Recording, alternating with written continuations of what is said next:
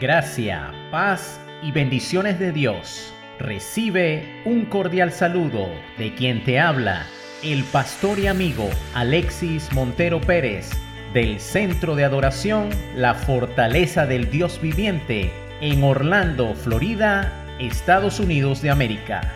Este es tu devocional Perlas Divinas, versión 2.0, el legado.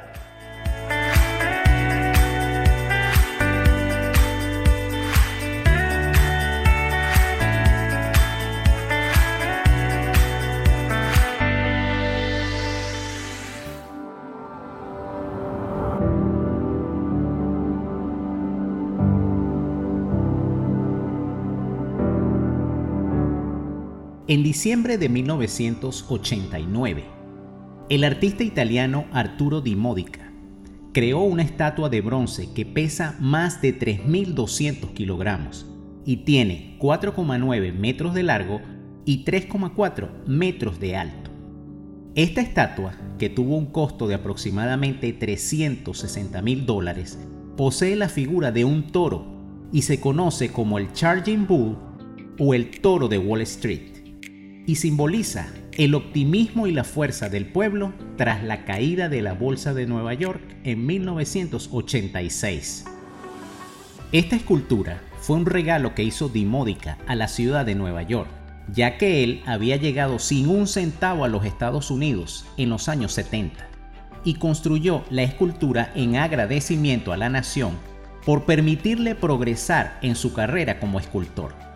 A su vez, el artista quería inspirar a cada persona que lo viera para que continúe luchando aún en tiempos difíciles. Que aunque sea una situación difícil y todo parezca ir en contra, si uno persiste puede lograr salir adelante. Cuando Dimódica regaló esta escultura a la ciudad de Nueva York y la transportó en un camión desde su estudio, la ubicó sin decir nada a nadie. La noche del 14 de diciembre de 1989 frente a la bolsa de Wall Street de manera ilegal, ya que no había pedido permiso previo para ello. El problema fue que aunque el artista tenía claro que solo iba a disponer de entre 4 a 12 minutos para instalar el toro y huir, se encontró que cuando llegó al lugar habían instalado un árbol de Navidad el día anterior y su ruta de escape había sido obstaculizada. Así que la solución fue situar la escultura del toro bajo el árbol de Navidad. Aunque en un principio la iniciativa no gustó demasiado a los directivos de la bolsa, los vecinos protestaron y pidieron permaneciera. Hay una falsa creencia popular que dice que si acaricias los testículos del toro de Wall Street, la fortuna económica aparecerá en tu vida. Pero la verdad para prosperar financieramente se encuentra en la palabra de Dios. En Deuteronomio capítulo 28 nos dice, si obedeces al Señor tu Dios en todo y cumples cuidadosamente sus mandatos, el Señor tu Dios te pondrá por encima de todas las demás naciones del mundo. Si obedeces al Señor tu Dios, recibirás las siguientes bendiciones. Tus ciudades y tus campos serán benditos. Tus hijos y tus cosechas serán benditos. Las crías de tus rebaños y manadas serán benditas. Tus canastas de fruta y tus paneras serán benditas Vayas donde vayas y en todo lo que hagas serás bendito. El Señor te asegurará bendición en todo lo que hagas y llenará tus depósitos con granos. El Señor tu Dios te bendecirá en la tierra que te da.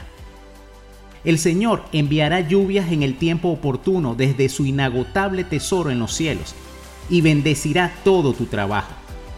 Tú prestarás a muchas naciones, pero jamás tendrás necesidad de pedirles prestado. Si escuchas los mandatos del Señor tu Dios que te entrego hoy y los obedeces cuidadosamente, el Señor te pondrá a la cabeza y no en la cola. Y siempre estarás en la cima y nunca por debajo.